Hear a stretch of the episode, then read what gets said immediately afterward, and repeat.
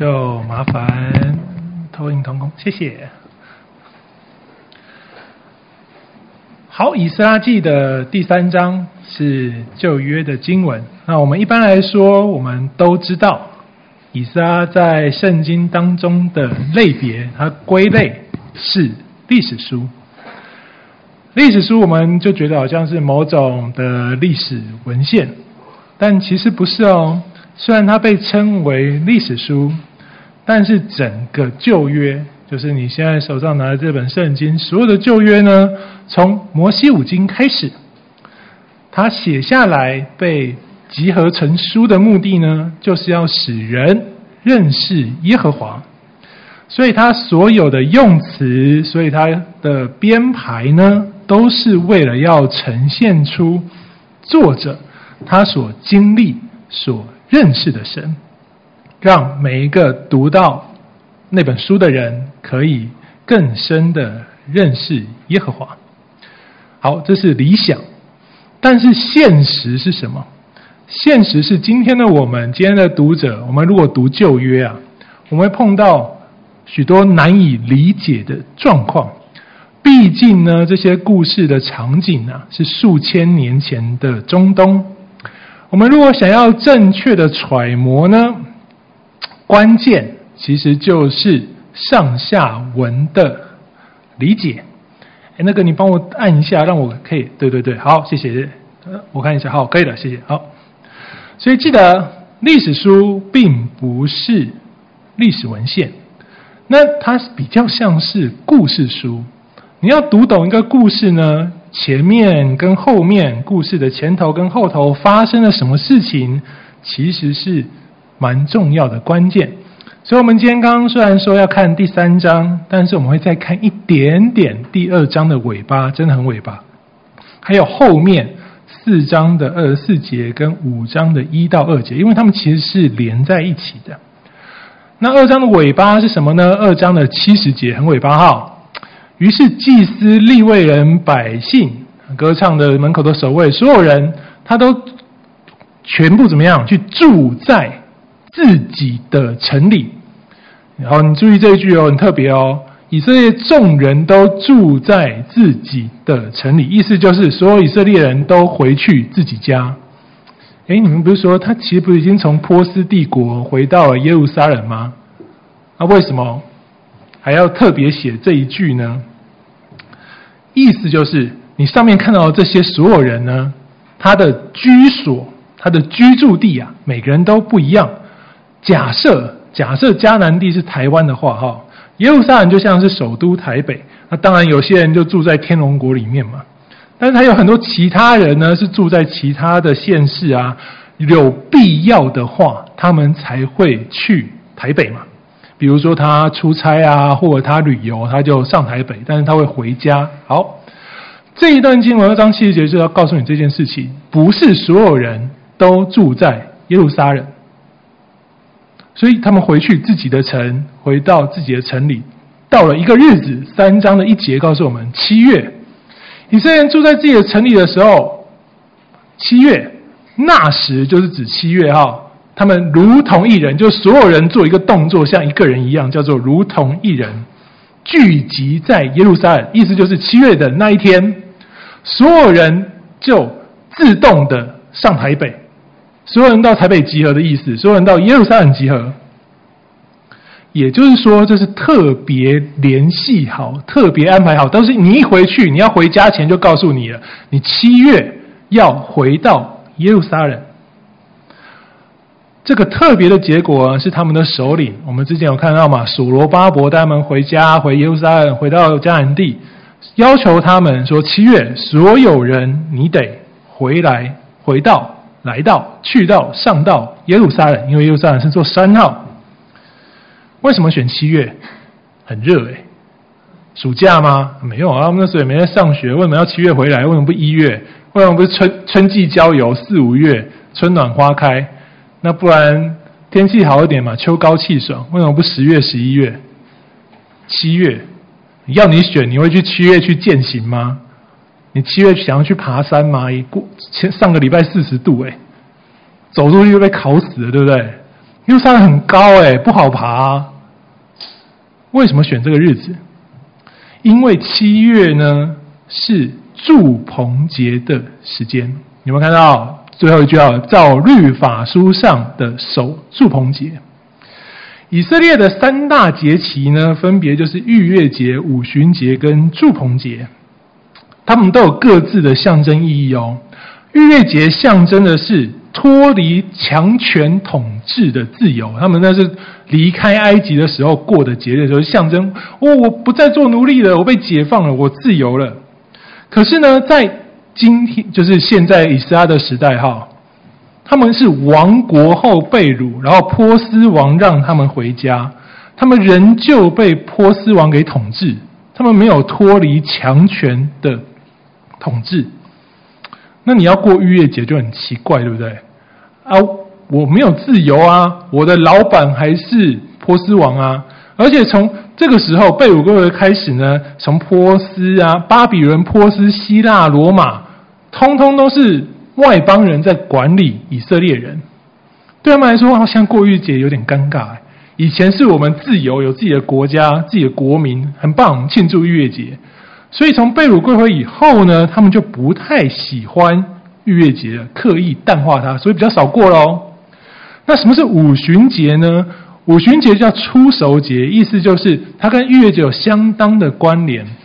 当时他们离开了埃及，到了迦南地。五旬节就是你进去之后第一批你收成的所有的那个农作物或任何的收成，叫第一批。当年度第一次收割的什么谷物啊、水果的，全部你要拿到会幕或圣殿献给神。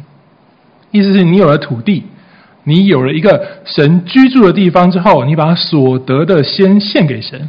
所以对今天的被掳归回的犹太人来说，你回到了耶路撒冷，你要过五旬节，有个先先前提，有个前提，你要有什么圣殿？你有圣殿，你才可以献所得的祭物，说不所得的谷物跟收获给上帝。所以在这个时候没办法过五旬节，所以他们决定要过住棚节。为什么是住棚节呢？住棚节在利未记二十三章四十二到四十四节说：“哈，它的目的是叫以色列人世世代代知道，耶和华神领以色列人出埃及的时候，你们所有人都住在帐篷里，包含上帝，他住在会幕里。好，我们曾经看过民数记嘛，会幕就是所有帐篷里面最中间的那个，对不对？所以神住在以色列人的正中间，意思是当你过过住棚节的时候。”你会想起的是，神住在我们当中。当你要建圣殿的时候，所罗巴伯说：“我们要盖之前，来所有人，我们先来过祝棚节，先想一想，我们为什么要建圣殿？因为这跟你的信仰有很重要的关系。你要让神重新回到你中间，借由建圣殿认识上帝，借由建圣建圣殿与神连结。”让所有七月回来耶路撒冷的以色列人知道，建造圣殿跟我们的信仰，跟我们自己对神的关系相当的重要。所以先过祝棚节，七月哦，你们回家把一切事情都安顿好，所有人七月集合。集合以后呢，做什么事情？从七月初一起，七月初一就是七月第一天哈。虽然圣殿的根基尚未立定，他们就开始向耶和华献燔祭。意思就是他们没有圣殿，但是他们把祭坛先煮好了，然后就每天，你看，从七月初一开始，就每天都很认真的献燔祭。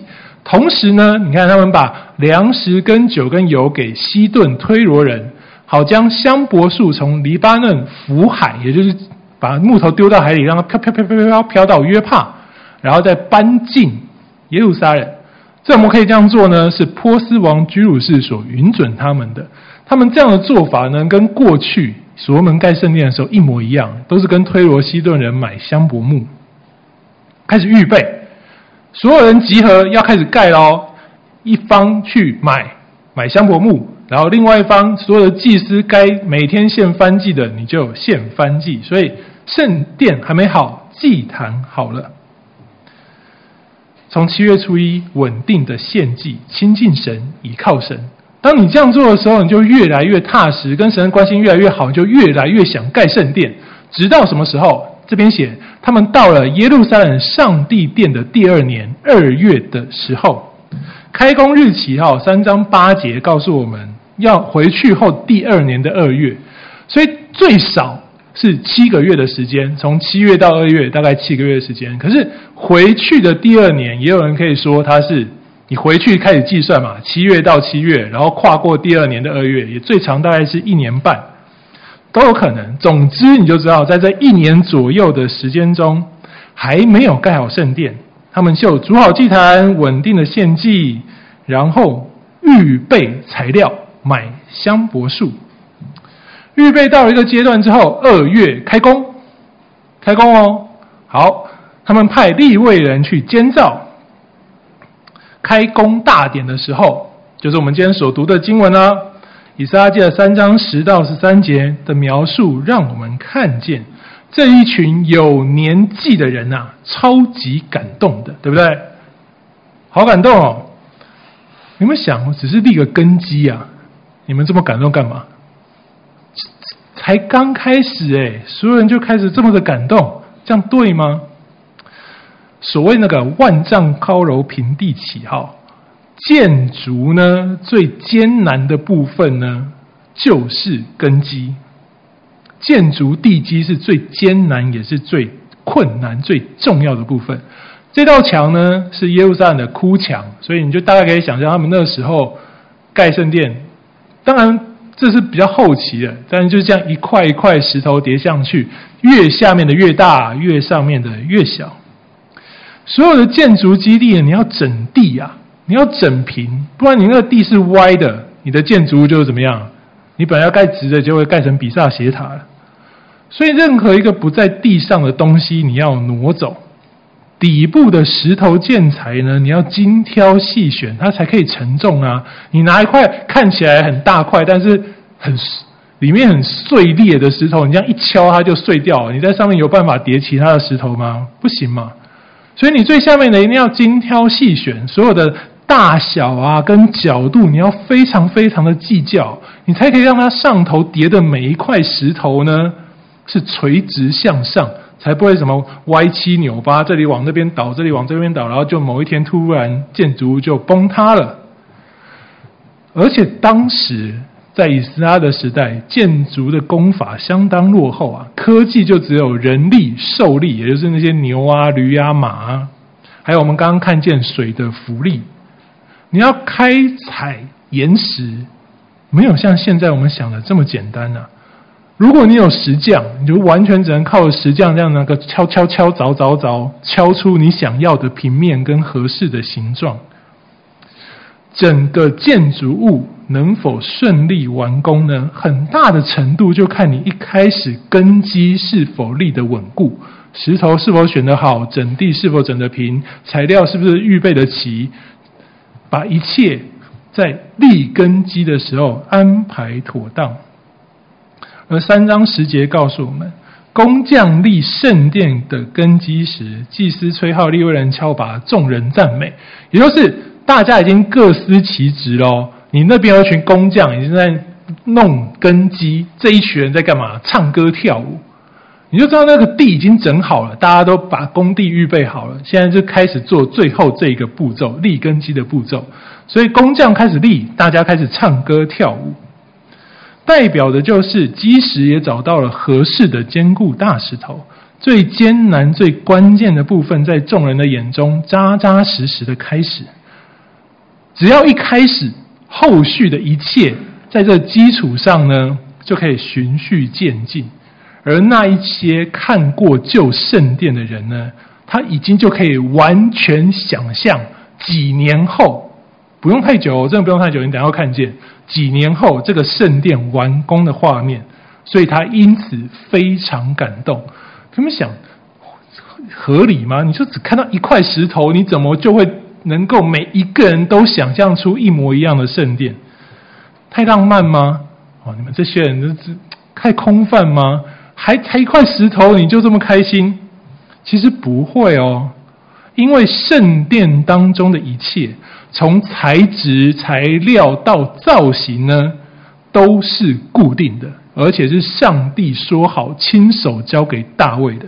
意思是，你要盖耶和华圣殿，你就只能盖得跟过去一模一样，连用什么石材、用什么木头。你看，我们刚刚特别强调推罗西顿的香柏木，对不对？这一切都是规定好的。意思是，只要你看过旧的，新的只要开始盖，就一定要跟过去的一模一样。所以，这些人一看到根基立定，开始动工，没有要停的意思的时候，他完全就知道。要出现在他眼前的圣殿是什么样子？所以每个人相当相当感动啊！他记忆中的一切要回来了，那个最重要，上帝过去住在我们中间的那个圣殿要重新出现了。所以有的人非常的激动，大声哭嚎；有的人非常开心，大声欢呼。那所有的声音混在一起，对不对？让远方都可以听见。超大声的，所有人都对那个画面有感觉了。无论你看过没看过，看过开始哭，然后开始欢呼，旁边人被你觉得哦，你开始叫，我也要叫，我就一起叫。好，所以大家都全部一整都在叫，声音连远处都可以听到。这是一个很激动人心的画面，对不对？一个很棒的时刻开始了，激动人。好，从什么角度？经文从什么角度来描述？从怀念跟感动，对不对？特别强调老年人，你一定要看过的人，你才可以怀念跟感动。怀念跟感动，通常通常哈，对年轻人来说是最难体会跟认同的一个情感。你到底要怀念什么？你到底要感动什么？其实你没有经历过，你就不知道哦。像我们打球或喜欢运动的人，在喜欢讨论 NBA 球员谁最强。好。有人说乔丹，有人说 LeBron James，有人说 Curry，那到底谁比较强？我们看乔丹打球就说乔丹强，看 James 打球就说 James 强，看 Curry 打球就说 Curry 强。那怎么当张飞打岳飞，对不对？我们都觉得我们在的那个时代，我们的过去最强最美好。那后来的人就说你们这些人贵古贱今，就是你觉得。永远是过去比较好，现在比较糟糕。怀念跟感动永远存在于那些老年人身上，那对未来、对这个世界来说重要吗？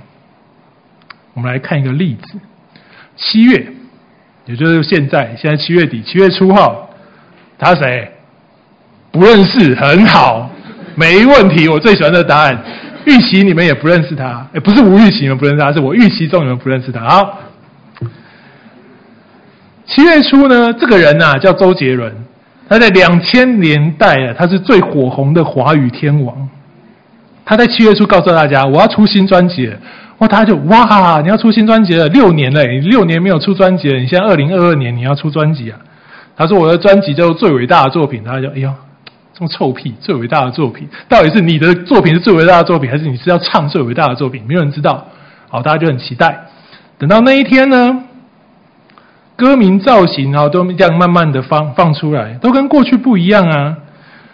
可是所有认识他的人，所有的老歌迷呢，就是相信最后发售上架的专辑呢，会带来他期待看见的周杰伦啊，那个唱腔啊，所以很多人引颈期盼那个专辑。你们看过、听过吗？没有哈，我们来看一下，来帮我放那个影片。好，我们来看一看啊，这首歌。到底在唱啥？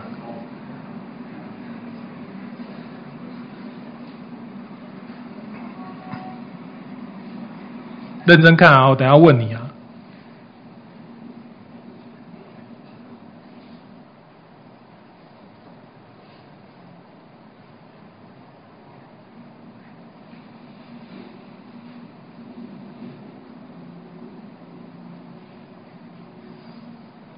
你看，做作。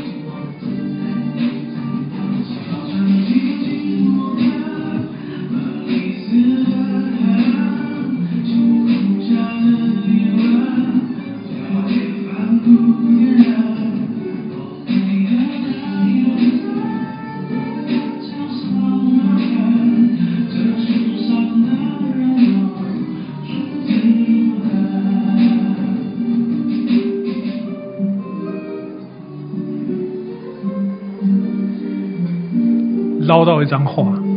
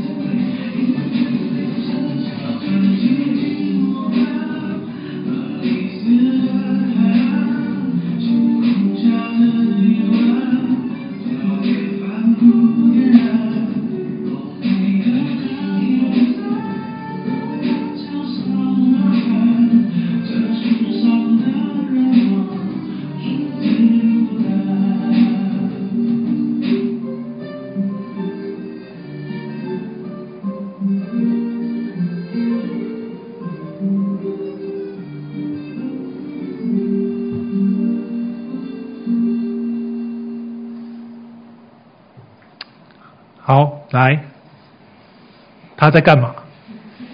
来，他们，你觉得他在做什么？看得懂吗？看不太懂，对不对？来，没有字幕的时候，你们谁听得懂他在唱什么？他唱的是中文吗？你不看字幕，你可以告诉我他一句唱什么吗？好，一个看不太懂的 MV，又听不太懂的歌。他在做什么？你们会有兴趣吗？不会，对不对？但我告诉你啊，这首新歌的 MV 呢，一放上 YouTube，第一天就一百万点击，三天突破一千万，直至今日是一千七百万。专辑总销量呢，接近五百万张，是遭受疫情冲击后的演艺圈里面目前最亮眼的成绩。就短短从七月。大概十十几号吧，我记得十三还是十二号之类的。到现在，他狂捞四亿元，凭着这些典籍，还有刚刚所说的贩卖，来，你看得懂吗？你听得懂吗？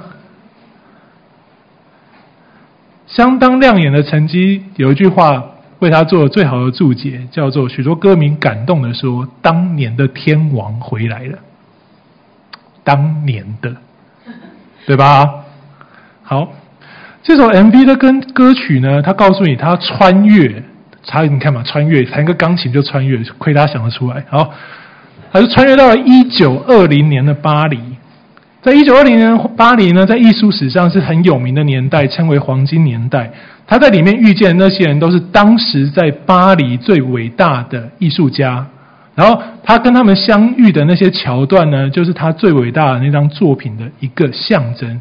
所以你如果呢，你要看懂这个 MV，你要么就要有人对你说明，要不然你就要对艺术相当熟悉，你知道谁是达利，谁是常玉，你知道他的画、他的作品是什么，你才会看到这个 MV 的一个桥段的时候，那种会心一笑，就啊，对，我知道你在讲什么。但你们刚刚谁看懂了？没有嘛？听也听不懂，看也看不懂。那你们喜欢他吗？不喜欢嘛？对啊，很好，这就是答案呢。当年的天王回来了，老人话当年呢、啊。某种程度在表达的是，周杰伦其实是一个世代的集体记忆。是你们几代之前人的青春，不再是你们习惯的音乐，也不再是你们会注目的歌手。这个时代是什么时代呢？姑且我称之抖音洗脑神曲的时代。哎，你不要笑，你的抖音洗洗脑神曲动辄点击是破亿耶！刚刚那个才一千七百万，抖音随便一首就破亿，这都叫破亿神曲。所以，对这个时代来说，周杰伦或许成为了上一个世代的歌手。这个世代的洗脑曲呢，有着极高的流量，他们的目的就是极高的流量。这些歌，那些洗脑神曲创造出来的目的，不再是审美导向，不再是什么好听的音乐，是为了吸引目光跟流量赚钱的策略。爆红洗脑曲，你可能有的知道，有的不知道。约略有以下三个重点：第一个。叫做简单通俗，爆红神曲呢，你不需要唱功，任何人你都可以唱，都可以跟着唱。本质上呢，他就没有写的好听，像你每个人唱都无法分辨好不好听，所以每个人都可以唱。如果他让你需要一定的唱功才能唱呢，就有人不能唱啊，他就无法爆红了。所以第一个条件就是唱起来好听跟不好听根本一模一样，我唱跟你唱跟珍妮姐唱通通一模一样。真的，这是第一个条件。第二个条件呢是曲调好记，朗朗上口。每一句你就要让听众可以猜出下一句是什么，跟着他的预期走，不是吴玉琪，是预预判的那个预期哈。听一遍，你只要听一遍，你就可以想到下面是什么，就洗脑，你就被这首歌洗脑了，永远忘不掉。第三，除了是你听觉之外呢，你需要有点花俏的东西服务眼球，所以破译的抖音神曲通通要配合影片。所有的创作为了影片服务，就比如说你看啊，就是奇奇恰恰的那首歌有没有？你听过吗？好，都笑，知道这首歌就是一定都有影片啊。好，那有很多梗，那个 barbecue 了，对不对？本来只是一个直播主说出了这一句话，爆红了以后，就有人开始为这句话写歌。真的啊？什么时候出来的？跟你讲，五天前出现这首歌，然后你看所有的新闻就开始帮你炒，一切都是为了流量。洗脑神曲的制造公式，不再是为着音乐而创作，也不再是有那些天赋的音乐基因针对美感在创作，而是为了赚钱。从高流量的频道用户当中，他去热点捕捉哪一些词汇值得拿来编曲，哪一些事情值得拿来唱。比如说你现在看到的这些，所以抖音的那些破译神曲呢，不再是独立的音乐作品，而是附依附着影片做一种病毒式的传播。每个环节都很精巧哦，你不要以为他写得很蠢，他都算好了，用大数据帮你算好了。完全是为了利益而产生的创作，可是很红啊，大家都知道啊，也会喜欢，对不对？这注定了洗脑神曲虽然红呢，但不可能有太强的音乐性。原本的流行音乐呢，也难以在今天流量代表人气跟商机的今天，成为高点击率的爆红金曲。那么，回来刚刚这个答案，为什么周杰伦可以？凭着这个乍听之下。听不懂，乍看之下也看不明的最伟大的作品，他至少称霸了那一周，称霸了网络媒体跟社群，这一评估他有可能成为今年度全球销量最好的专辑。他再次因着这张专辑被称为天王，为什么？答案很简单嘛，一群中年人跳出来消费了，对不对？我们也会用电脑，我们也会点击啊，点击率就是我们贡献的，哎，不是我，好不好？我我。我不是他这个时代的哈，先讲清楚啊，不是我，我没有贡献点击率啊，我有贡献点击率，但不是为了我，是为了你们啊。这群年中年人跳出来怎么样？找寻他的回忆跟感动啊！我们也在社群媒体连击，然后我们还比你们有消费能力，所以就直接买，对不对？专辑销量暴增，就此重现了两千年代的辉煌跟荣景重现。同学们，回忆跟感动的确有相当强大的力量，能够成就一时的辉煌。这个当下，你回去了，你重现了，这一切都非常的美好，很满足。可是，这个满足呢，就是回忆跟感动的极限了。你们刚刚都看完这首歌了，你们会因此回忆、怀念两千年的时代吗？不会嘛？怎么可能会？这个咬字唱不清楚的风格，从以前没有吸引过你们，你们就没有那个时代的怀念跟感动。就算你今天知道这个 MV，你知道这首歌霸榜成为第一名，你也不会突然就变成周杰伦的粉丝，对不对？你必须喜欢他的歌，你必须去理解这件事情。因为你没有回忆跟感动，你必须自己喜欢这种歌，你才会成为他的歌迷。回忆跟感动是没有未来的，就像现在一样，你就算看到了，你没有回忆跟感动，你也不会成为周杰伦的粉丝。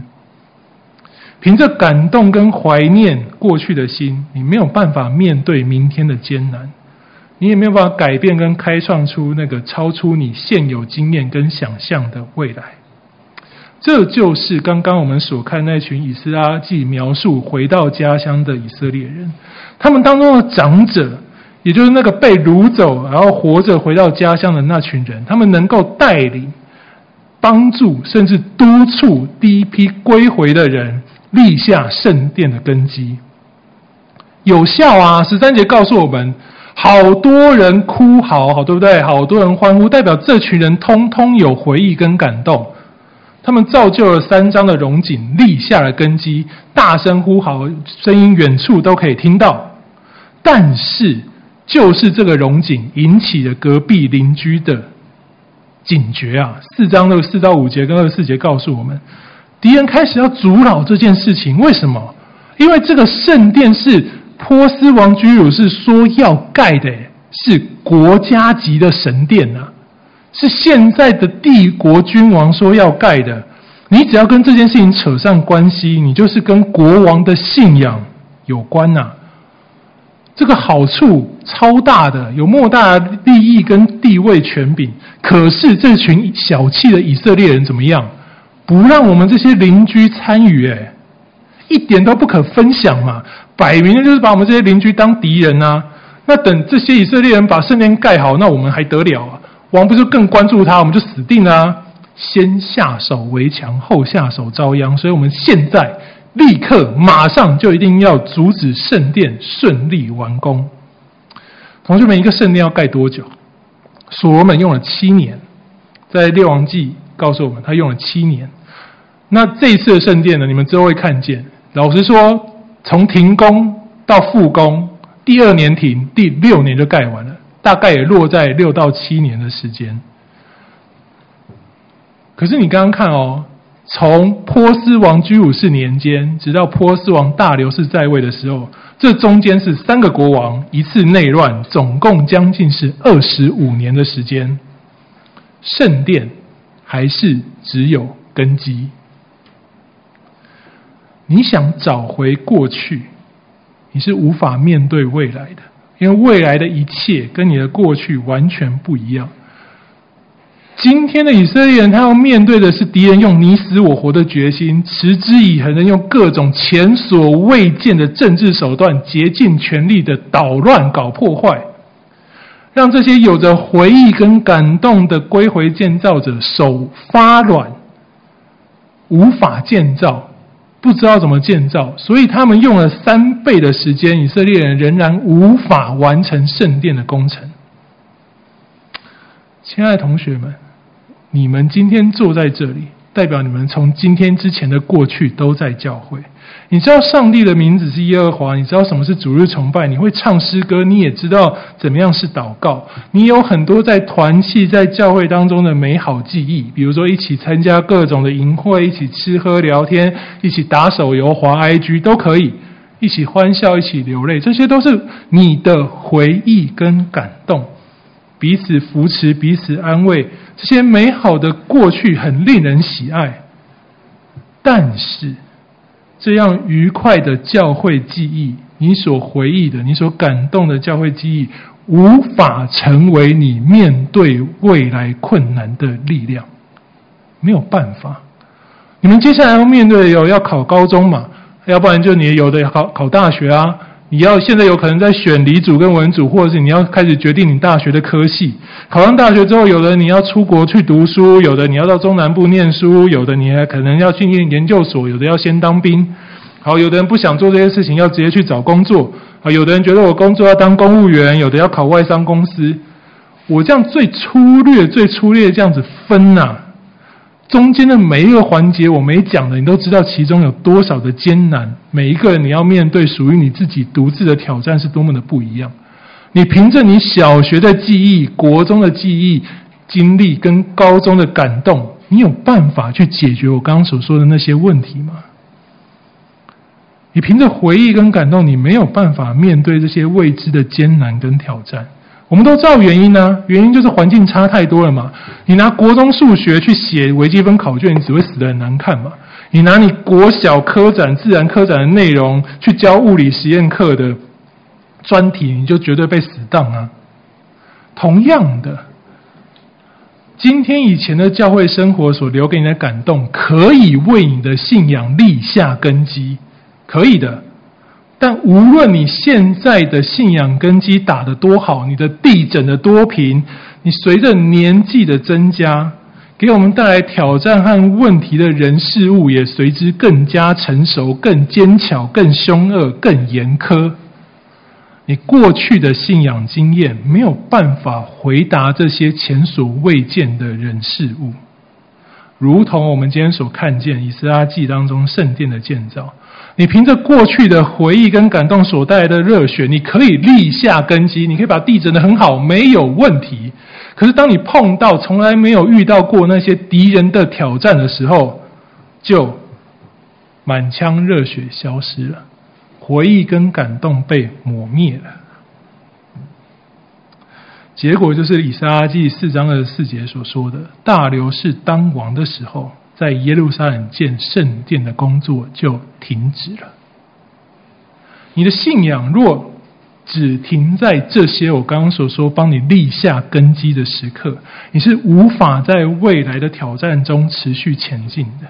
因为盼望这件事情无法靠着感动跟回忆去描绘出来未来的盼望，因为你不会再回去过过去的日子，它过去了，没有盼望。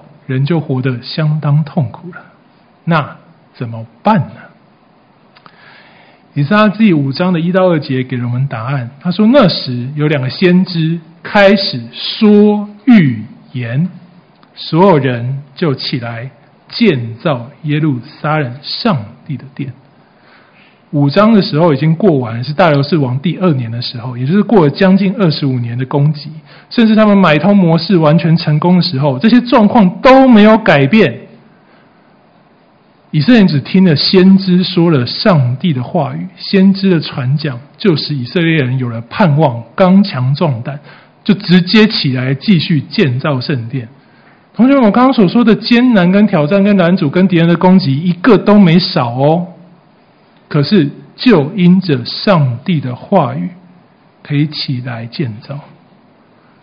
面对未来艰难跟挑战的唯一方式，就是先知所传讲的上帝话语。同学啊，我们每个人的生活处境都不同，擅长的事物也不同。你下一步要面对的挑战是什么？有多难？有多久？你不知道，我也不知道。